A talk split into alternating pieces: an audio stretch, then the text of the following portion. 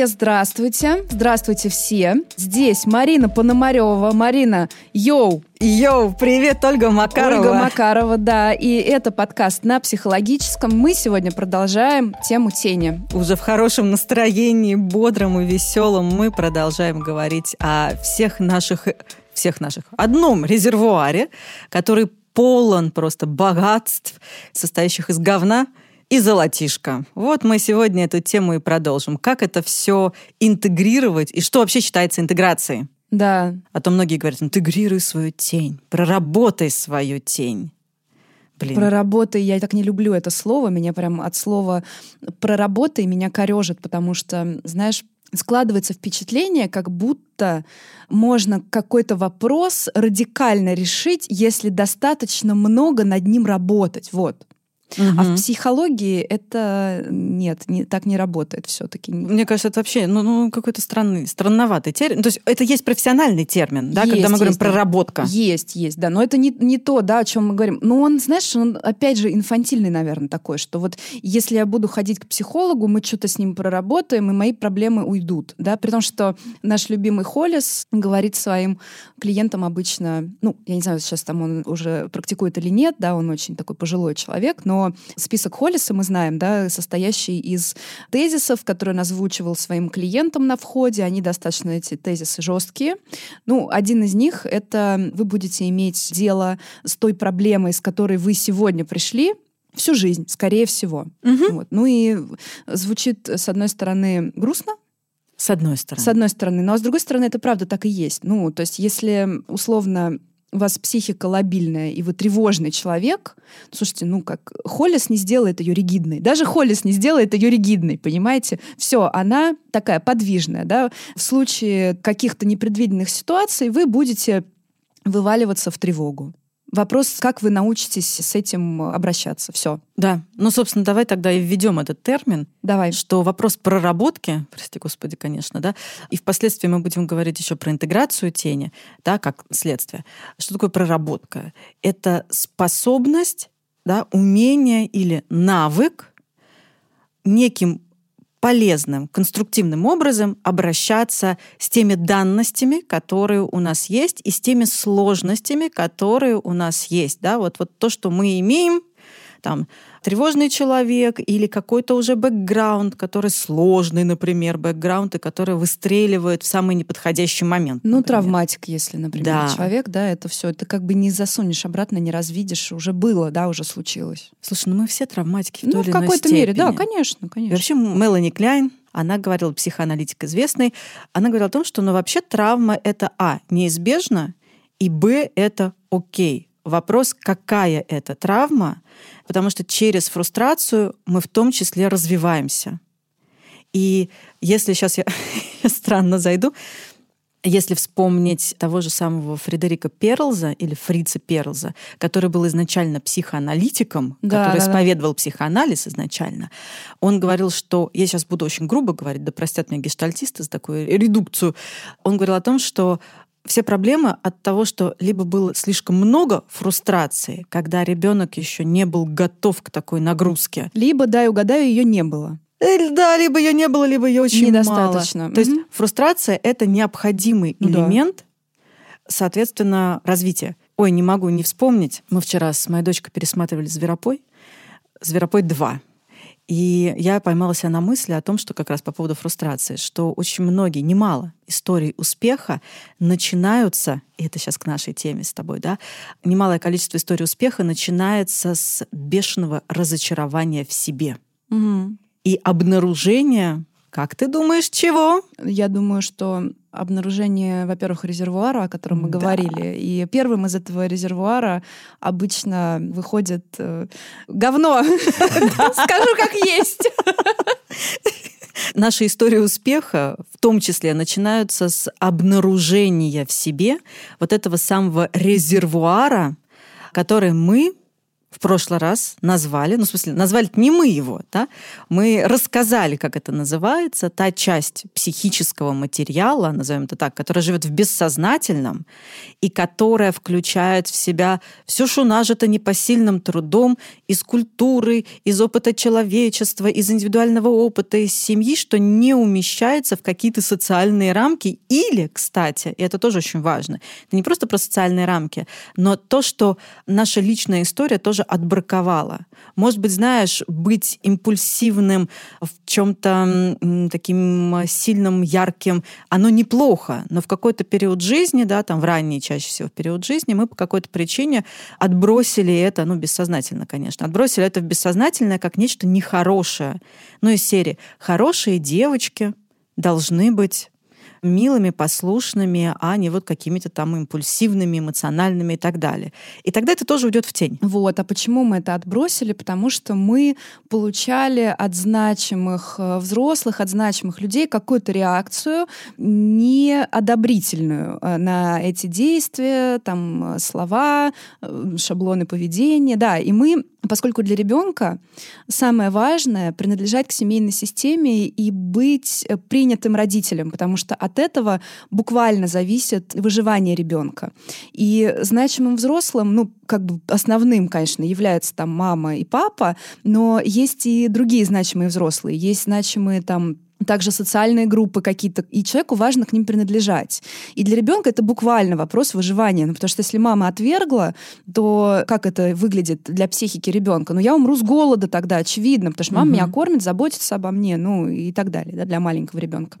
И поэтому все то, что мы видим непринимаемым родителями, значимыми взрослыми и социумом, мы еще с раннего-раннего детства откладываем на полочку, куда мы не заглядываем потом. Там все это покрывается пылью, и мы все это убираем в тень. Потому что если я буду такой, тогда меня отвергнут, и тогда я умру. Да, это будет значит, если я такой, значит, я плохой, значит, меня не примут, меня отвергнут, я умру, в общем, я не выживу. Я сейчас вспомнила своего ребенка, который мне вчера в конфликтной ситуации, в такой напряженной ситуации сказала, ты, ты мне, ты мне, ты меня ругаешь. Это значит, что ты меня не любишь. Не любишь. Mm. Значит, нет у меня больше мамы, сказала, значит, на драме моя дочь. На что мы с ней долго объяснялись на тему того, что я ее люблю всегда, при всех условиях, даже когда она плохо себя ведет, но я крайне могу негодовать по поводу ее там какого-то поведения. Mm-hmm. И, в общем, мы с ней вчера это как раз-таки выясняли. Но вот, пожалуйста, самый простой пример, да, как работает психика ребенка. Да. Ты меня ругаешь, значит, ты меня уже не любишь. Значит, я тебе уже не нужна. Кстати, ты сейчас дала такой универсальный, топовый совершенно совет по поводу обратной связи для всех для любых отношений. Потому что у нас действительно, когда в детстве это не объясняют, а ты, конечно, это своей дочке объясняешь, и у нее прям реально 100 очков вперед будет, потому что это правда очень полезно. А когда не объясняют, мы действительно это понимаем так, что критикуют э, там какие-то мои действия, ругают мои действия, значит, я плохой, я, ну, меня отвергают целиком. И при этом очень важно понимать, что нет, это про мои действия, и когда вы кому-то даете обратную связь, важно разделять это, очень важно. И на работе, и в отношениях, везде. Не говорить там «ты мудак», угу. а говорить «ты поступил по-мудацки». Это же разные вещи.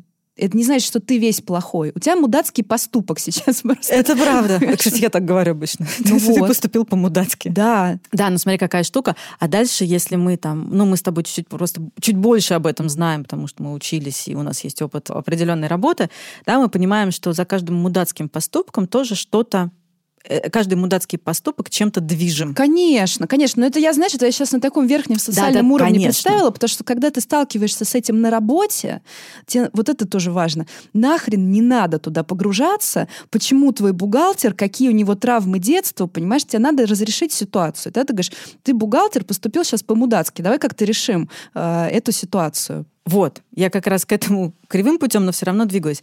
Потому что вопрос в том, что когда мы концентрируемся на то, что ты поступил там хреново, да, там как по-мудацки, да, давай разрешим эту ситуацию. Что мы будем с этим делать? Вот что мы буквально будем с этим делать, как мы будем Да, из важный этого... вопрос, самый Да. главный. Мгм. А дальше, дальше мы можем уже там про себя думать, про бухгалтера думать, а вообще лучше про себя думать все-таки. Лучше всегда про себя. Да, сначала подумать про себя, а потом уже попробовать проанализировать, что происходит. И вот, возвращаясь к тени. Мы дали в прошлый раз определение, что мы будем считать тенью, из чего состоит тень, как она формируется. Мы обо всем этом сказали же, да? По-моему, да. Если нет, то напишите письмо. Да. Нежное. Да. Напишите нам нежное письмо. Вот. А сегодняшнюю историю мы уже начали немножко ее как-то подсвечивать. Мы хотим посвятить интеграции тени. И ты прекрасное определение дала слову «проработать» и слову «проработка» и вообще вот этому понятию. Просто великолепное. Сможешь повторить Спасибо. коротко? Чтобы мы сейчас просто туда вернулись А. и слушатели не перематывали. Потому что это, правда, очень хорошее определение. Теперь Важно- бы его. Что такое проработка? Что мы будем считать проработкой? Проработка — это когда у нас появляется способность, навык, умение иметь дело с чем-то из нашего резервуара. То есть мы можем как-то с этим обходиться. Что значит мы можем как-то с этим обходиться? Но оно не исчезает, правда, Марин? Да никуда оно Важно не это, денется. Слушай, я как была вот таким человеком, ну, в смысле, с таким набором, я с ним базовым, я имею в виду, базовой комплектацией, да, там, базовым набором, я им так и осталась. Вопрос в другом, да, что я с этим делаю, как ты рассказала про тревогу. Вышла я на улицу, что-то произошло, где тонко, там и рвется. Поэтому первое, где меня шибанет, это будет моя тревога. Мгм. А дальше вопрос моей проработанности заключается в том, сумею ли я увидеть, что это тревога, сумею ли я определить, какая это тревога, сумею ли я совладать с этой тревогой. И опять-таки же, совладать не значит ее не испытывать. Друзья, давайте мы про это забудем уже, да? тем более про эмоции. Это значит, смогу ли я оставаться более-менее в состоянии ре- каком-то реалистичном, смогу ли я остаться в каком-то более-менее субъектном состоянии, и смогу ли я себя успокоить. Мгм. Это вот на конкретном вопросе тревоги. Ага. Да, то же самое. Можно как- я про тревогу Да. добавлю? И еще, если я это знаю про себя, тогда я еще до того, как я вышла на улицу, и у меня появилась тревога, я уже с этим, скорее всего, что-то сделала, потому что я тогда знаю, что мне не надо пить кофе в 10 вечера, раз у меня такая нервная система, да, мне не надо смотреть ужасы на ночь, а лучше вообще не надо смотреть ужасы, мне не надо читать новости каждые 5 минут, мне не надо что там еще жрать какие-нибудь психотропные вещества, потому что для меня это абсолютно губительно и критически. Если человек с другой нервной системой может себе это позволить, Мгм. я не могу. Вот что такое проработка, котики. Ой, как нежно сейчас было. Котики. Было немножко, знаешь, э, интонация довольно агрессивная, но в конце котики. Но в конце котики. Да.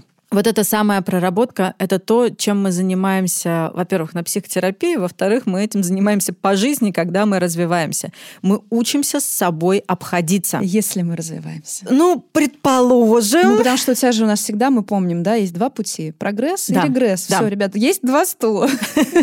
Какой какая, какая история ваша? Вот. И если первую половину жизни, кстати, мы в большей степени осваиваем азы культуры Да, и должны это и делать. должны это делать, то вторую половину жизни мы уже больше посвящаем своим теневым содержаниям и осваив- осваиванию своего внутреннего пространства. Это не значит, что мы в первой половине жизни его не осваиваем. Не это не значит. так, что сейчас так, потом так. Нет, это всегда непрерывный взаимосвязанный процесс. Акценты просто чуточку могут быть разные. Так вот, подгребаясь к теме интеграция тени. Когда мы говорим интегрируй свою тень, о чем идет речь? Э. Моя- Марина Петровна, я сейчас... Я просто, ну, вы же понимаете, да, для слушателей, что мы сидим э, в студии, вы, может быть, видели там какие-то фотки в нашей запрещенной соцсети, мы вместе находимся в одной комнате, мы пишем всегда подкасты в студии, не удаленно. И Марина Петровна, я вижу, ты сидишь передо мной, значит, она смотрит мне в глаза и говорит очень строго, интегрируй свою тень. И я себе представила, как я пришла к тебе на прием, и ты мне такая... А ты интегрировал уже свою тень? Мне кошелек просто захотелось достать сразу. Я вижу А. хороший Хороший психолог. психолог. Пять тысяч. Слушай, какой у нас веселый. Для нас сегодня очень веселый выпуск. А для вас всегда веселый и выпуск. игривый. Так вот, когда мы говорим про интеграцию тени, это не какой-то процесс. Вот с сегодняшнего дня я начал интегрировать свою тень это процесс... С понедельника. Да, с понедельника начну ходить в спортзал, интегрировать свою тень. Это непрерывный процесс вообще познания и исследования себя, который требует немало мужества, кстати, и немало такой интроспекции, как говорили ранее, саморефлексии. И я бы назвала процесс интеграции тени — это процесс налаживания сообщения между головой, сердцем и, и всем остальным. Mm, да. Да, между вот мне почему-то кажется, что я вот встречала много людей, у которых бардак. Бардак не просто в голове, а у них бардак между головой и сердцем. У них есть сердце, в котором много всего. Душа, сердце, называйте mm-hmm. как хотите, да, там очень много разного. Есть голова, которая... Которая это подавляет. Если там много разного, да, она чаще всего подавляет, потому что там много такой как раз спонтанной энергии, угу. но которая какой-то... Ну, я социальная группа это называю так сухо, но я имею в виду семью, там, э, расширенную семью, там, одноклад... Ну, то есть вот, так, вот это вот все, с чем мы имеем дело всю жизнь с детства, это как-то подавлялось этой группой, и оно вытеснено. Это как м- классический кейс, сейчас мне пришел в голову, знаешь, бывают люди с истероидной акцентуацией, у которых в семье подавлялось очень такое. Ну, а истероиды — это люди, которые, значит, любят ярко одеваться, махать руками, громко разговаривать, как-то проявляться очень так э, уверенно. И они, значит, выступают, все время выступают. И если в семье это подавлялось, вот патриархат здесь э, часто, конечно, проскакивает сильно, жестко патриархальная семья, где надо было не отсвечивать, ходить, значит, там по стеночке, там в строгой школьной форме, там, да, лепить пирожки, ну вот это вот все. А это ядро личности. Если мы говорим про ядерного, да, истероида, ядро. Это суть человека, душа его, там, да, если угу. хотите, там, называйте как удобно, это неважно. И оно никуда не девается от того, что его подавляет эта социальная группа. И тогда у такого человека это может когда проявляться? Когда голова ослаблена, эго ослаблено. Когда, например, он выпьет, угу. и такие люди, бывает, уже во взрослом возрасте действительно начинают выпивать, потому что когда человек выпьет, он может пойти там танцевать, веселиться, с кем-то знакомиться и так себя как-то активно, ярко проявлять, потому что оно выходит, э, сердечко, вот все, что туда, значит, запечатано, выходит как раз из-под контроля эго, из-под контроля головы. Да, а когда мы говорим про интеграцию, мы говорим, что нам тогда не обязательно для этого выпивать. Да? Мы это интегрировали, присоединили, вернули эту свою часть и можем такими быть э, всегда. Да. Я, кстати, сейчас еще вот так тебе вдогонку, да, что вот с такой ядерной истероидной структурой, да, это либо очень сильно подавлялись, либо наоборот, когда выпихивали. Угу. Ты должен себя демонстрировать да. везде и во всем. Я еще Встань вот, вот это на да. стульчик, угу. прочитай стишок. Или там у нас там Маша танцует, э, и пришли родственники, неважно, что хочет Маша, да, иди, угу. значит, танцуй, иди вот танцуй. как собачку цирковую, да. Да, и тут еще хотелось как раз в догоночку это сказать, что у нас каждая наша такая ядерная, наше ядро личности, оно формируется из чего? Из совокупности нескольких факторов. Особенность нервной системы, обязательно, да, который задает тон, ну, назовем это темпераменту. И, естественно, семейная система и среда, в которой ребенок рос. Ну да, то есть генетика и общество. Ну и так да. можно. И вот смотрю, вот этот бардак между душой и головой. Да? Этот бардак обычно осуществляется с помощью третьего. Это называется защитные механизмы угу. личности. Да? Как правило, ну они там разные бывают в зависимости от того, насколько сильно они искажают нашу реальность. Да? Наши защитные механизмы, они бывают более примитивные и бывают более зрелые. Их еще называют вторичные. Но это отдельно как-нибудь мы с тобой расскажем. Про ну то, да, как... про защиту надо отдельно Это прям делать. отдельная ага. тема, да, такой э, задел. Да? Но вот этот вот третий, который выступает, я условно говорю, третий, который выступает вот в этом бардаке, да, это как раз-таки защитные механизмы. А когда мы говорим про интеграцию, мы говорим о, том, о чем? У нас есть резервуар всего того, что нажито непосильным трудом. И в этом резервуаре мы условно выделим две кучки. Извините, это невозможно. Мы условно выделим две группы. Ну, две кучки звучит лучше. Две, две важные кучки. Первая кучка — это то, что действительно, прям действительно, не очень хорошая и полезная история для, для человека, для того, чтобы быть в социуме. Да, да. Это те самые наши условно назовем их животные, разрушительные, деструктивные какие-то импульсы, позывы. Но мы все тоже, да, у нас есть такая вот инстинктивная Конечно, часть. мы же животные вообще-то. Да. Но это вот, э, если помните, в предыдущем выпуске, я надеюсь, вы помните, потому что все-таки это надо вместе слушать, mm-hmm. первую и вторую часть, мы говорили, что это аналогично фрейдовскому ид понятию. Да. Вот это вот оно. Да. То есть вот эта первая группа или первая кучка — это те самые инстинкты, которые деструктивные, которые разрушающие, которые импульсивные, которые вообще без каких-либо границ царя в голове и так далее. И если мы будем их придерживаться, то, как мы помните, в прошлый раз говорили на нашем подкасте в первой части о том, что это будет просто разброд шатания, и мир сойдет с ума и погрязнет просто во всем сразу, в крови. Ну да, мы будем бегать, кусать друг друга вот за ноги, случае. там, да, без трусов. Да. Ну то есть никакая совершенно культурная социальная рамка соблюдаться не будет. Да. А то, что отличает человека от всех остальных существ, про инопланетян я не говорю, потому что я не знаю, может, они гораздо более разумные, чем мы. Да, но я имею в виду... Ты знаешь, Марин, иногда э, у меня складывается впечатление, что это не так сложно быть гораздо более разумными, чем мы. Слушай, мне иногда кажется, что котики гораздо более разумны, чем ну, мы. Так вот, и вот эта кучка, это история про то, что нам нужно научиться видеть или, по крайней мере, догадываться об этом. И действительно, это нужно уметь контролировать, в хорошем смысле контролировать, и ту энергию, которая возникает в этом месте, уметь направлять, ну, сублимировать на что-нибудь. Условно. Условно. Обожаю сублимировать это слово, О, да. это понятие. Ну, красиво. Да, оно, э, оно такое, как, как вкусный пирожок. Да. Ну, типа, это то, что надо делать, ребята, это хорошо. Да, это очень вкусный пирожок. Самый простой пример. Разозлилась я на кого-то очень сильно. Ну, очень сильно меня вот там довела там ситуация или даже довел человек.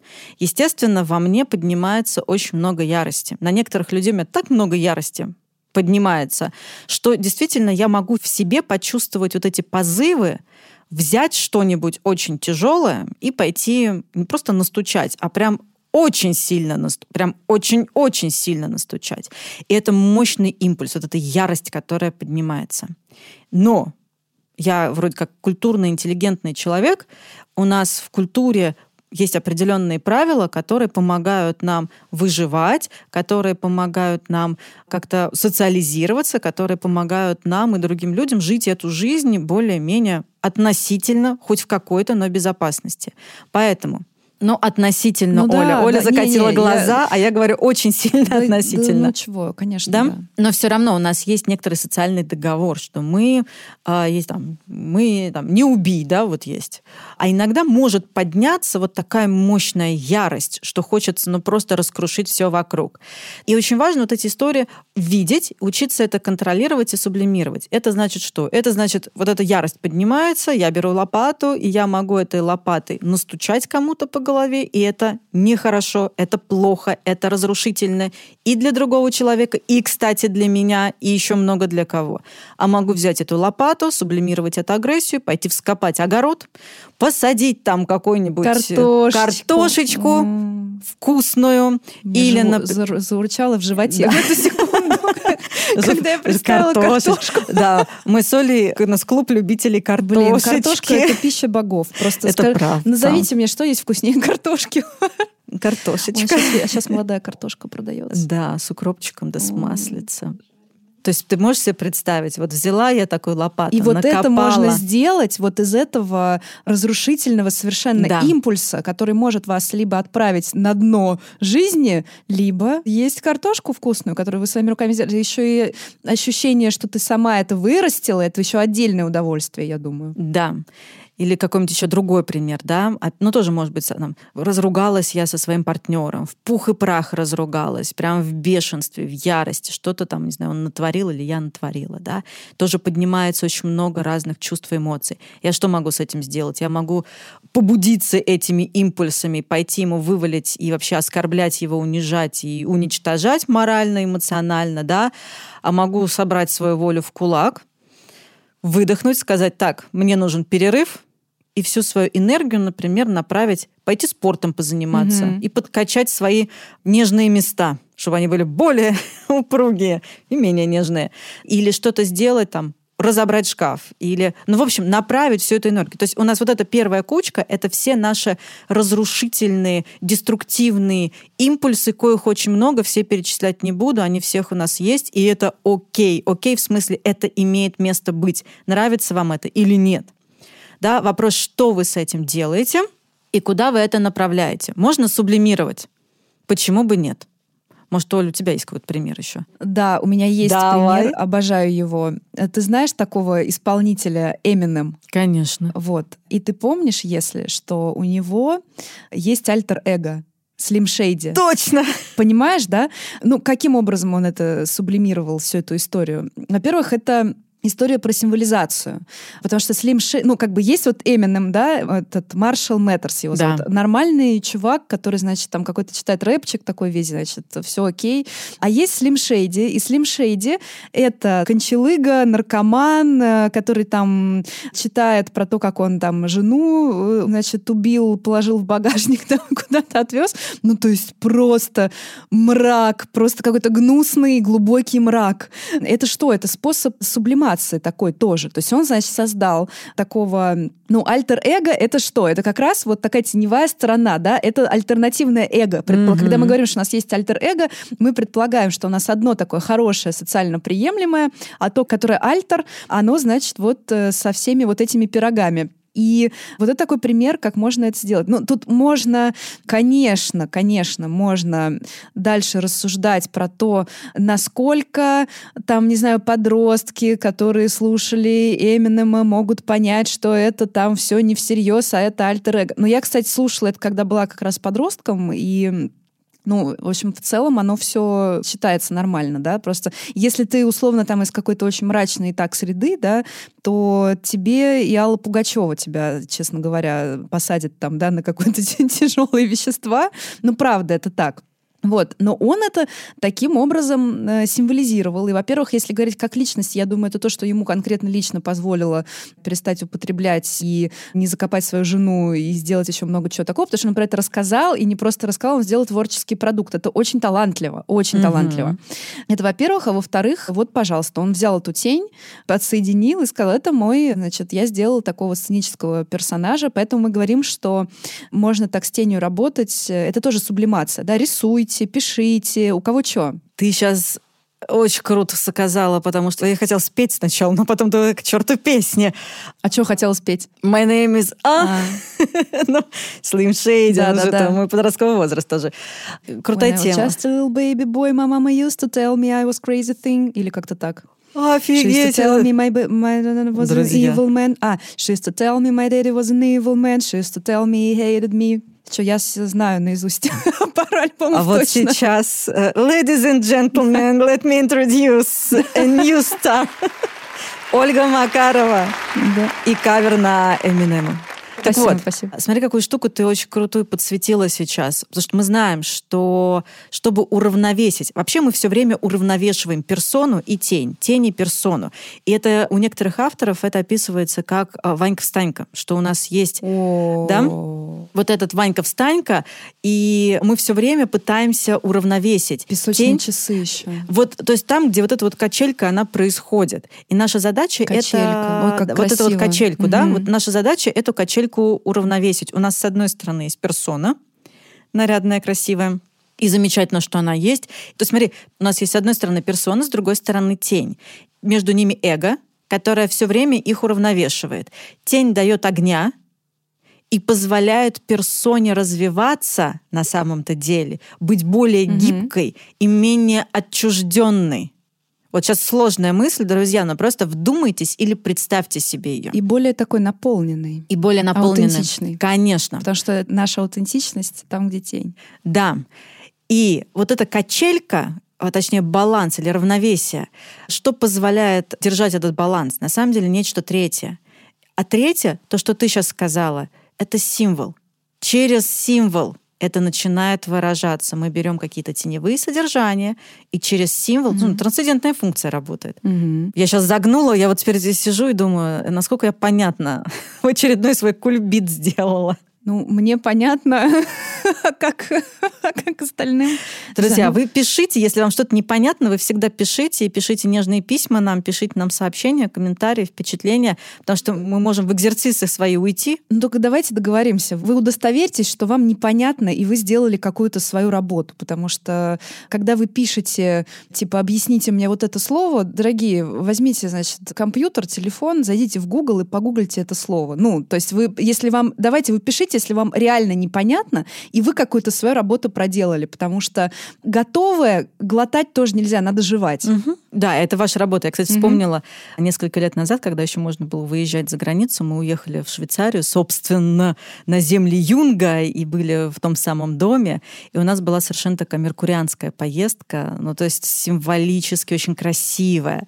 И я эту поездку фиксировала на видео, и все время это выкладывала в запрещенную сеть. И мне написала одна моя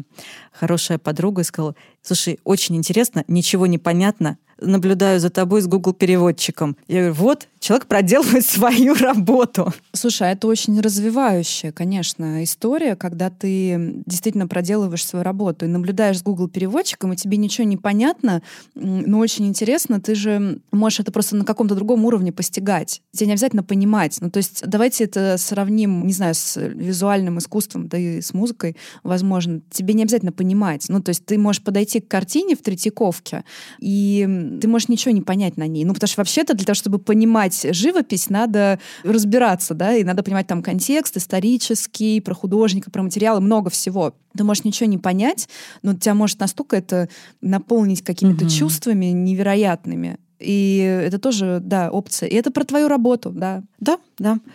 А мы возвращаемся. Ты хотела мостик перекинуть так к давай, золотишку. вот, я тебе перекидываю мостик к золотишку, что можно сделать, вот история с Эминемом, да, можно сделать, ну, это пример такой, я не говорю, что это вот прям давайте угу. берите как образец, да, но просто это явный пример, и он даже называется Slim Shady. Slim Shady — это тонкая тень угу. по-русски. Угу. Вот. И мостик в том, что, казалось бы, ну, тут действительно речь идет о том, что, ну, реально надо откладывать куда-то на полочку, да, потому что там такие прям конкретные, то, что у Фрейда ид называется, вот эти вот пороки, которые в социум не вписываются. Но... И не надо вписывать, извини не меня, надо, пожалуйста. да, да, не, они не вписываются, в реально. буквальном смысле они, они не действительно надо. не вписываются, да. И здесь логично это отложить на полочку, но из этого можно сделать продукт. Просто, как сказать, я не говорю, что из этого нужно делать продукт всем. Нужно, если оно из вас лезет, и вы не можете это остановить. Вот если так бывает, когда этого очень много, и оно прям вылезает. И вот тогда надо думать, как это можно сублимировать. Не буквально это делать, а в какой-то символической форме. И мы знаем много людей, в том числе невероятно известных людей, вот как ныне уже был упомянут прекрасный Эминем. Но на самом деле есть еще люди, которые гораздо раньше его родились, которые это символизировали, сублимировали, ну, в общем, выражали в символической символической форме в произведениях искусства, например вот эту всю чернь, mm-hmm. пороки и так далее. Вот приедешь куда-нибудь в какую-нибудь прекрасную галерею, там этого добра много, и ты действительно, тебя это впечатляет, и как это все круто сделано, ага. да, и сколько там энергии, ну и так далее. А ты знаешь еще, вот с этим знанием, оно ведь действительно впечатляет. Вот ты приходишь, тебя впечатляет. Я прихожу и думаю, блин, пипец, молодец. А если ты это не понимаешь, ты приходишь, видишь какого-нибудь Брейгеля и думаешь, ёб твою мать, что с тобой вообще, мужик, что у тебя было в голове. Но это если ты не понимаешь, а когда ты понимаешь, что человек реально что-то сублимировал. Причем такие величины, они сублимируют не только лично, они коллективно сублимируют. Это про срез такой культурный. И тогда ты на это смотришь и думаешь, блин, вот это молодец. Угу пипец молодец. Вообще, вот бы всем так. Мне так понравилось сейчас пипец молодец. Я запомню себе. Но да, и они отчасти, поэтому мы их называем там типа пророки нашего времени mm-hmm. или герои нашего времени, потому что им удается захватить не только личное, но еще и коллективное, и придать этому форму и выразить это в каком-то символе. И это уже становится не буквальном, да, это уже не управляет, ну, то есть это способно не управлять нами, а мы уже этим управляем. Угу. Вот, то есть с первой кучкой мы разобрались более-менее, да. А вот вторая кучка не менее интересная, назовем ее условно золотишко. Сундук с золотом. Клад. Да. Клад.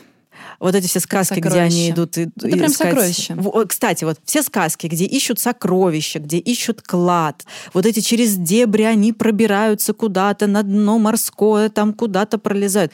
Ведь это же такие сказки про то, как герой прорывается через собственную тень и находит там свое сокровище, которое потом берет. Абсолютно, да. Это такой прям символ сокровища, это символ действительно того, что золотишко, которое находится в тени, потому что, да, это всегда какой-то непростой путь. Это надо спускаться там на дно, бороться с чудовищем. И угу. доступ к этому хорошему, условно, да, ну, так у нас просто хорошее и плохое, ну, такое, это не то, что, то, что да, но все условно. В общем, доступ к этому золоту, он открывается только когда вы победили чудовище. Угу. Я выкладывала недавно картинку, забыла автора картины. И, собственно, там цитату выкладывала о том, что если тень поглощает, то она у нас во внутреннем мире представлена как разрушительный, разрушающий mm-hmm. огромный монстр.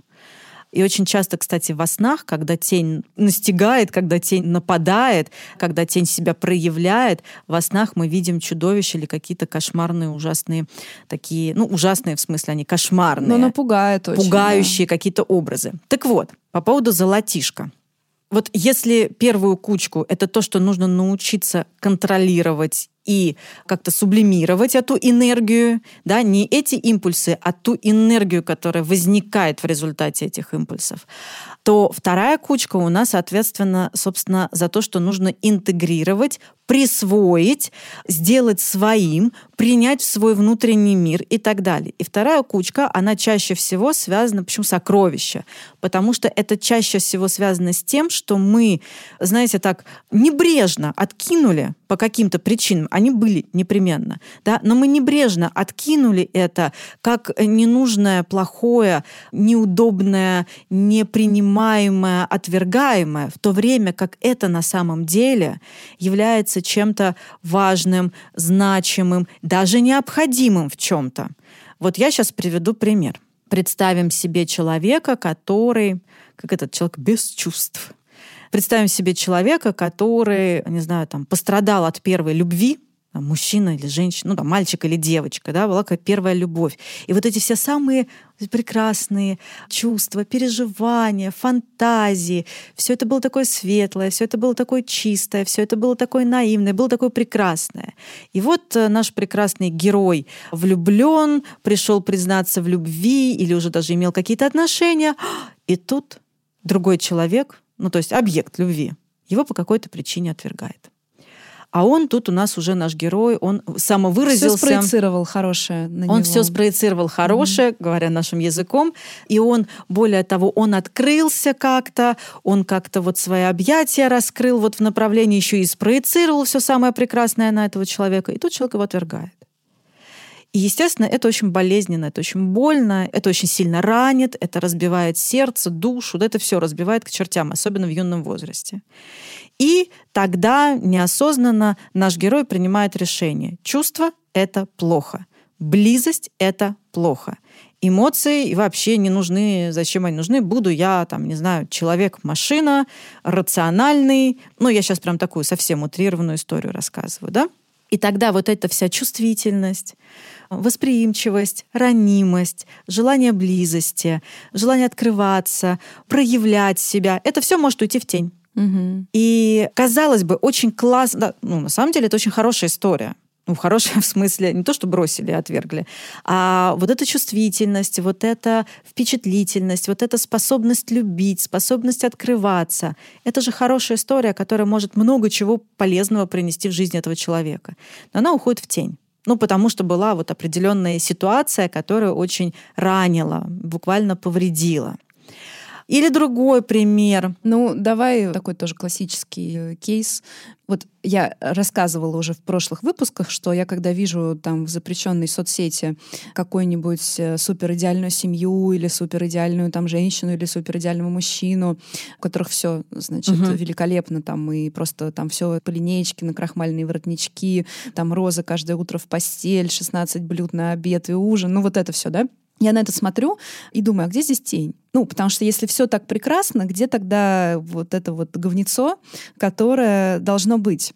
Так вот, а, обратная ситуация. Если мы видим какого-нибудь абсолютно человека из социума такого вытолкнутого на дне общества, на там какого-нибудь адского наркомана, который ворует, э, который там пропил, не знаю, там маминые все украшения. Ну вот все плохо, вот он и...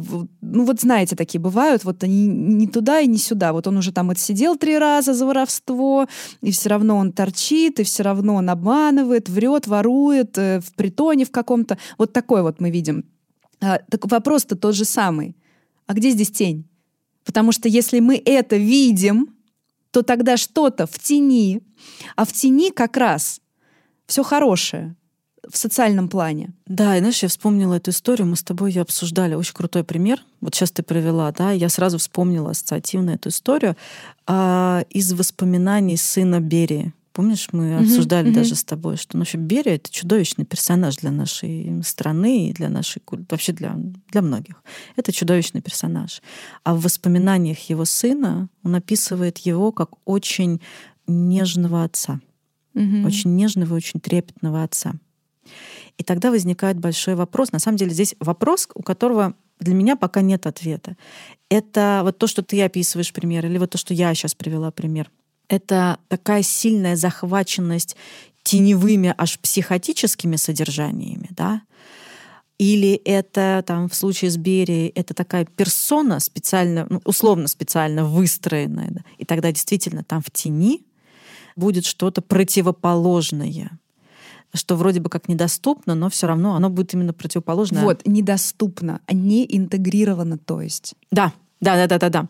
То, с чем нет контакта, или то, с чем контакт сильно эпизодический, и он такой прорывающийся, когда вдруг неожиданно вот что-то из тебя прорывается, когда какой-нибудь супер э, такой скупой на эмоции человек, да, вдруг что-то с ним такое происходит, на долю секунды он становится очень трепетным и нежным, или когда пример, который ты привела, ну вот совсем такой уже ну, маргинальный, да, там где-то на дне социального болота находится, и вдруг он показывает себя... Со... Кстати, они-то иногда, такое бывает, прям вот эти истории перевертыши, когда они на тебя и показывают, как очень порядочные. Ну да, конечно. Это же откуда-то, это же не с неба свалилось, да. это у них есть. Слушай, а мне еще один пример еще мне пришел на ум. Ты помнишь картины, которые рисовал Гитлер? Это же просто пипец какие да. пасторальные, вообще да. идиллические совершенно картины, пейзажи, пастельные тона. Вот ты на это смотришь и думаешь, блин, ну какая-то девочка 12-летняя из художественной школы это все рисовала, которая, значит, вот, вот, вот еще чуть-чуть, и здесь по полю должен единорог какой-то проскакать, но все прекрасно. И при этом ведь э, есть же изначально такая история, что его вот это художество, оно, что картины, ну, говно, извините. Никто это не принимал, не признавал. Ну, хреново рисует, хреновый художник. Вот. А если посмотреть, вы если не знаете, что это нарисовал Гитлер, вам это вообще в голову никогда не придет. А так ты помнишь эту историю, что одна из версий, что он вообще-то изначально хотел быть художником, ну, и он типа занимался. Типа того, да. Одна из версий. Ну да, я не как знаю, тоже, свечку не это... держала. Да, но картины мы точно видели. Ну, они никак не вяжутся с этим образом. Кстати, картина есть Беклина, которая называется «Остров мертвых». И она висит, кстати, в Эрмитаже ну, во всяком случае, я ее видела в главном штабе, может, она какая-то привозная была выставка, но вроде нет, вроде она у нас. Короче, это очень известная картина, которую ну, я так, по крайней мере, знаю, искусствоведы называют любимой картиной Гитлера или одной из любимых картин Гитлера. И она действительно очень мрачная. Ну, то есть это прям вот абсолютно про смерть. Э, такой, она очень такой архетипический сюжет. Ну, посмотрите, я назвала автора и картину, да, можете посмотреть. Ну, и это вот на нее смотришь и думаешь, ну да, это может быть любимой картиной Гитлера. Но рисовал-то он при этом вообще не такое. Да, к вопросу. И вот к вопросу, что может быть в тени, и какая может произойти история, если она не интегрируется. Вот. И я еще хотела сказать, собственно, две вещи сегодня, да, вместе с тобой, о том, что по поводу интеграции тени. Первое про интеграцию тени, а второе это Ванька Встанька. По поводу интеграции тени. Что это значит? Это не есть какой-то механический процесс. Когда мы говорим про интеграцию тени, мы говорим про два важных момента. Первый момент — это самоисследование или саморефлексия, когда мы внимательны к себе, когда мы себя слушаем и не бежим от себя как черта там, от ладана, а спрашиваем себя, опять внутренний доебщик здесь нам в помощь, который говорит о том, что, слушай, а почему, вот как ты думаешь, что сейчас с тобой произошло? Про что это была для тебя ситуация? Как ты думаешь, что тебя побудило, например, так подумать, почувствовать, сделать, так общаться с другим человеком? То есть первое — это самоисследование такое, рефлексия. А второе, когда мы говорим про интеграцию, мы говорим о том, что нам нужен третий, третий элемент, который позволит нам это неким образом выразить, как еще говорят сейчас модно говорить, прожить. Переработать, мы говорим еще. Мы еще говорим переработать, мы еще говорим, что в этот момент важно появиться трансцендентной функции некоему третьему, который, ну, в данном случае, там, уравновесит или позволит как-то этому быть выраженным через символ. То есть мы говорим, что символ.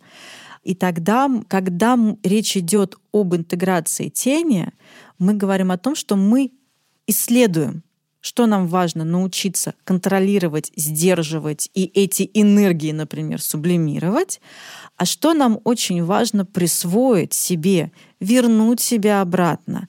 Да, там через те же вот мы заметили, что что-то мы там выбесились на другого человека или какие-то сильные неоднозначные эмоции в какой-то ситуации испытали, или вдруг что-то несвойственное нас посетило, да, то есть выпрыгнуло из нас что-то, нечто несвойственное. Там мы как-то какую-то, не знаю, там, беседу с самим собой провели, поисследовали это. И дальше мы понимаем, что, а, ну это вот моя чувствительность, это моя там впечатлительность какая-то. Или, например, я там в себе в какой-то момент обнаружила внутреннего душнилу. Mm. Я была такая занудная. Ну, жутко занудная, ну невозможно просто сама, сама себя. Слушай, на самом деле сейчас хорошее время, как бы это ни звучало, для того, чтобы с этим проконтактировать. Да, да это такой, конечно, уже достаточно продвинутый уровень, может так показаться, но в принципе многим это более или менее доступно. Когда происходят какие-то лютые события, значит, в мире. Они происходят уже какое-то время и, к сожалению, будут происходить. Угу. Пока что там вряд ли станет лучше в обозримом каком-то периоде времени. Все заканчивается, но как бы пока вот так. И мы испытываем сильные чувства. Мы попадаем куда-то, когда мы там, не знаю, новости какие-то очередные узнаем. Из нас что-то лезет. Угу. И на самом деле лучшее, что вы можете сделать, а, для себя, и Б, как бы это ни звучало, но для мира, реально, угу. вот правда. Это не скидываться деньгами куда-то на что-то сейчас, чтобы отправить в неизвестный фонд в неизвестном направлении какие-то деньги. Ну, я понимаю, что есть какие-то хорошие фонды, угу. да, но много под вопросом. Вы не ну, можете ну, это обычно. проверить. Вот упирается все в то, что это очень сложно проверить. То, что вы реально точно можете хорошего сделать для мира, это когда что-то, значит, происходит, вас захватывают чувства, связанные с коллективными событиями, сесть, просто взять бумажку, ну или не сесть, пойти ногами, там, зависит, да, может, наоборот, вам лучше ходить. И в телефон, в заметке тогда просто выписать все, что из вас вываливается, вот просто все. Я боюсь э, сейчас, я чувствую ненависть э, там к такой-то там категории людей, я хочу там, э, чтобы они умерли, потому что я чувствую собственную уязвимость, я хочу всех бросить бросить и уехать, а, я хочу спасти только свою задницу. Что там еще может быть? Я там чувствую свою беспомощность, и из-за этого ничтожность, и мне хочется разрыдаться. Ну, просто вот прям поток, вот все, что из вас выходит, а потом время пройдет, возьмите эту заметочку и сходите к ней к своему психологу. Да, либо посидите, посмотрите на нее, как-то помедитируйте, Или так, познакомьтесь да. со своими этими чертами и попробуйте как-то сказать, да, и это во мне есть. Это Вопрос, тоже я. что я с этим делаю. А второе хорошее упражнение, которое может быть на эту же тему, это придумать себе, ну, пофантазировать, не придумать, а посидеть прям вот как-то, не знаю, помедитировать и пофантазировать. Если бы у вас было альтер-эго, такой в черном плаще, а то, может, в белом? Ну, может быть, в белом. Короче, в любом. Любого цвета плащ. Вот, то вот если бы у вас было альтер-эго темное, ну темное в смысле теневое альтер-эго, да, каким бы оно было, кто это был бы? И каким бы оно было. Попробуйте создать этот портрет. Можете нарисовать, нарисовать, если вы рисуете, например. слепить, если вы э, спеть. поете, да, или играете на музыкальном инструменте, можно это сыграть. Придумайте для этого некую любую абсолютно творческую или не очень. Главное, чтобы это было не буквально, а вот такое символическое. Придумайте для этого какую-то форму. Я в этой связи вспомнила, когда я училась в школе, у меня был одноклассник, он не был популярен среди наших одноклассников. Такой, ну, обычно всегда бывают такие mm-hmm. ребята, но он был очень классный, очень интересный, очень творческий. И он очень был добродушный, а всю свою агрессию, которая ну, неизбежно возникала, потому что его периодически троллили. Да ну, и вообще это... агрессии у детей много. Да, и агрессии у детей много. И он очень круто ее сублимировал. Он придумал персонажа, его звали Агли Кит. Угу. И он писал комиксы. И эти Ну, комиксы классно. были мега популярны, и в итоге в эти комиксы были в какой-то момент вовлечены, ну, прям несколько людей из класса, и это прям была такая, ну, это, это творчество, коллективное творчество, это было очень круто. Да, очень крутой пример. Вот, поэтому попробуйте себе придумать тоже либо персонаж, в общем, что-то, что символически как-то отражало бы ваш такой альтер-эго. Это то, что по поводу интеграции тени. Вот как мы можем с этим еще познакомиться. Вот Оля сейчас, да, привела пример очень хорошее упражнение, очень полезное, очень актуальное, особенно сейчас. Да, можно еще через какую-то еще символическую форму вот прям познакомиться через альтер-эго. Слушай, про альтер хочу добавить для родителей, может быть, интересная информация. Меня навело на эту мысль твой пример с одноклассником. Дети ведь часто создают воображаемых друзей, там вот это вот все, там какого-то, не знаю, куклу, которая делает что-то нетипичное для ребенка, когда так ее описывает, да, по характеру. Вот если ваш ребенок что-то такое делает, вы поинтересуетесь, что у него за воображаемый друг, что такого этот воображаемый друг э, в себе несет, и тогда вы узнаете, что ваша семейная система вытесняет, э, что вы прямо сейчас своему ребенку выпихиваете в тень. Это может быть интересно. Я показываю Оле два классных да, два пальца, больших пальца. потому что это очень сейчас Ага. крутой пример. У меня аж прям глаза загорелись. Да, я не думала про это, просто ты, вот ты рассказал, твой одноклассник меня вдохновил. Вот видишь, как вот- человек, вот с, хоро- с человек. интегрированной Да. тенью, с хорошо проработанной, прости господи, Прости, господи. а, вд- вдохновляет, понимаешь, его образ э, символически через года. э, Вот, Потому пожалуйста. что я сразу вспомнила свою дочку, Да, вспомнила Алису. У нас просто есть персонаж Алиса. Думаю, ох, да, точно, вот мы по поводу мы вот с ней чего общаемся. вот что туда щепляется Мгм. тогда, да, и что туда отдается, потому что вот эти воображаемые друзья у ребенка это то, что ребенок сам не может проявить, но оно э, как бы лезет, и он это Мгм. Отдает какому-то вот воображаемому персонажу, альтер-эго. Очень круто. А для взрослых, знаете, я вот взрослые то обычно воображаемых друзей у них нет, к сожалению. Или к счастью, ну не знаю. Да, У у, взрослых, есть. у некоторых есть, они их просто прячут. Те, кто прячет, я как бы вам Те, подмигиваю. кто прячет, пейте таблетки. Доктор вам не зря их прописал. Лучше будет, если вы их будете пить. Это серьезно. Да, и потом сходите еще к психологу. Вот там вы, кстати, можете своих воображаемых друзей Да, это лучшее место, чтобы их туда э, приводить. приводить туда, приводить и знакомьтесь. Те, у кого нет воображаемых друзей. Ребят, смотрите, у вас зато есть фантазии. Особенно вот эти вот непроизвольные фантазии, которые возникают, вот мы там куда-то едем, куда-то идем, а, повторяющиеся фантазии. Вот это тоже история про то, что мы отщепляем. Не обязательно из системы, но из себя как минимум точно. Мы куда-то пытаемся это вытеснить. Так вот, ваши вот эти фантазии такие непроизвольные, они тоже здесь очень важны. Остановитесь как-нибудь. Понаблюдайте за ними, как они развиваются. Ну вот у нас есть такой прекрасный в терапии аналитический метод активного воображения, но Мгм. это лучше делать всегда с психологом, Да-да, потому это что это тоже способ, самому это только с надо, да. психологом. И, Так то, и вот. то не всем подходит, поэтому Да. аккуратно. Хочу немножко подвести резюме, потому что мы два выпуска говорим про тень, про богатейший резервуар, который содержит в себе очень много энергии. И действительно, тень — это прежде всего мощнейший заряд энергетический. Это мощь, которую мы можем использовать как на разрушение себя и окружающих, так и на созидание, на благо себе и, как ни парадоксально, окружающим. В тени у нас есть много всего, и мы два выпуска об этом говорили. И с тенью какая основная история? Мы никогда не рассматриваем тень отдельно от персоны и отдельно от культуры. Такая маленькая подводочка туда уже, да. И у нас существует наш орган управления эго, назовем его так, посередке он где-то. И есть две важные структуры в психике, в личности. Это эго и персона. Персона отвечает за нашу социальную адаптацию. Персона — это то, что причесано под культуру, под нормы, под рамки, под правила, под то, как должно быть. Тень — это все то, что осталось после ремонта, все то, что осталось, вот, да, все то, что обстригли. Но при этом там очень много энергии, и там много и говна, и золотишка. О, потому что, Марин, классная какая метафора. После ремонта что остается? Стройматериалы. Да.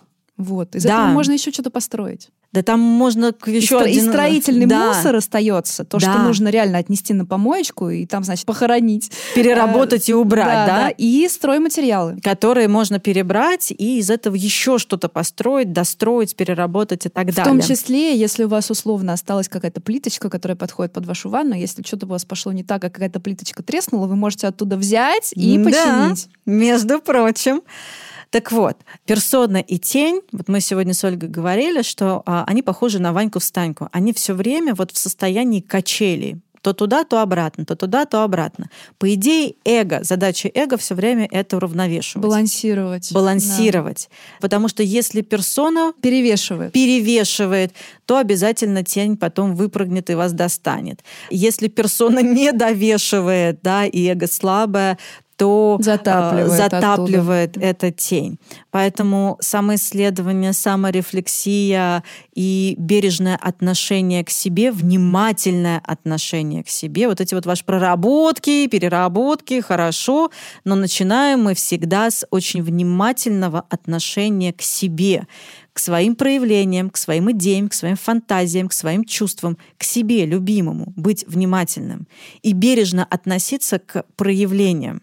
Я имею в виду не когда вы там уже что-то плохое делаете, а к вот этим вот импульсам, идеям, фантазиям и так далее. И это может помочь не только вам лично, но и всему человечеству, нам вообще как виду, нашему коллективному бессознательному, коллективному сознанию. Вообще вся юнгианская психология, да на самом деле вообще психология, ну юнгианская подчеркнуто просто у нас это прям проговаривается, она про баланс, про то, чтобы искать баланс. И в этом смысле Юнг говорил, что все катастрофы, катаклизмы, войны и какие-то глобальные неприятности человеческие, эпидемии те же, закончатся тогда, когда каждый человек сможет интегрировать свою тень. Потому что если вы свою тень интегрировали, у вас нет необходимости ее на кого-то проецировать. Соответственно, у вас нет необходимости кого-то атаковать.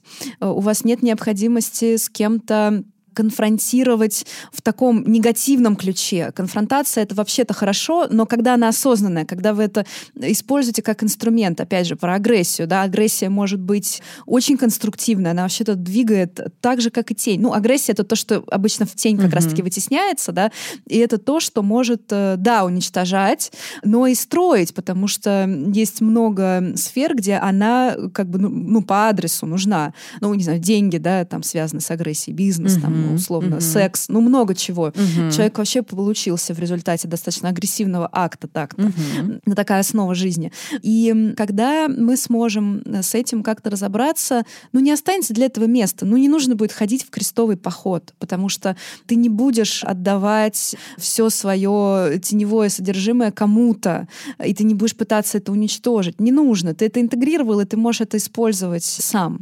Вот. Но если вы видите, где сейчас мы находимся, как четыре всадника апокалипсиса, просто только слышно сейчас э, стук копыт, все лучше. Ну, это я не нагнетаю, да, но просто помните, там была чума, война и, и голод. А Ну, четвертый кто? Чума, война, голод. э, а четвертый м, Ну, Я только помню этого Подожди. картину Дюрера. болезнь, э, ну, чума, э, война, голод, смерть.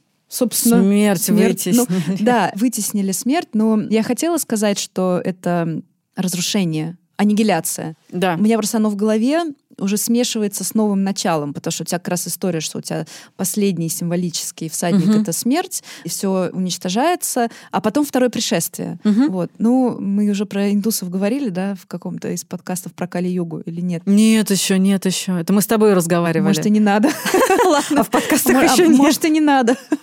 Короче, это все символически, да, и это про кризис. Это про кризис, потому что кризис заканчивается смертью чего-то старого, и и старое, если не отходит назад, не уничтожается, новое не создается. Да, это такая угу. история.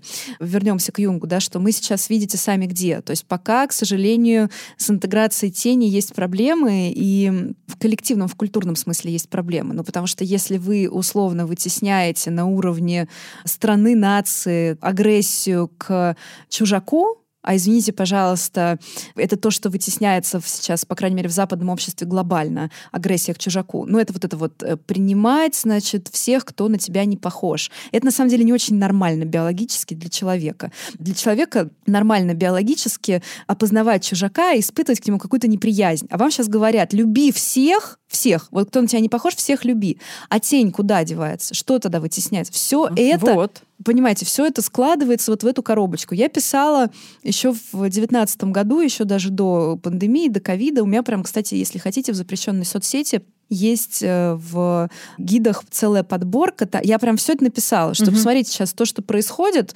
указывает на то, что мы ножку-то над пропастью занесли. Ну и многие аналитики писали, угу. это не, не rocket угу. science. Если вы анализируете, вы это понимаете. И потому что все это вытесняется глобально на уровне мира. Да? Надо всех любить, благость, толерантность. Это все хорошо, но это все хорошо, когда это все-таки как-то перерабатывается, теневое содержимое, а не просто складывается складывается в этот резервуар, который, как я сказала уже в предыдущем выпуске, в первой части этого эпизода, если оно не перерабатывается, не сублимируется, оно обязательно ёбнет. Обязательно. Да, я думаю, что давай-ка на этой ноте мы завершим наш выпуск про интеграцию тени, про тень часть 2.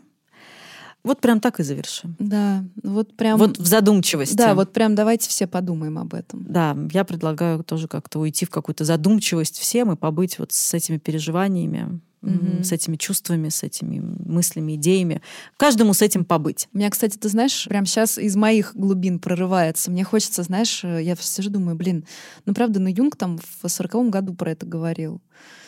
Ну ёб вашу мать. Так мало того, что Юнг говорил об этом, это ладно, но об этом говорил э, Серафим Саровский. Помнишь эти слова «стяжи дух мирен, и тысячи вокруг тебя спасутся». И хочется сказать «ладно, Юнг, ладно, э, ну, Юнг — это нишевая такая, да, локальная история, но вам Серафим Саровский когда это сказал? Ну, можно уже как-то услышать. Ну, он сказал, и Юнг сказал, да и много кто говорил, говорит и будет говорить, ну и мы будем. И мы, да, да, и мы вторим ему. На этой задумчивой ноте мы завершаем сегодняшний выпуск. С вами были Марина Пономарева и Ольга Макарова. До свидания. Всего хорошего.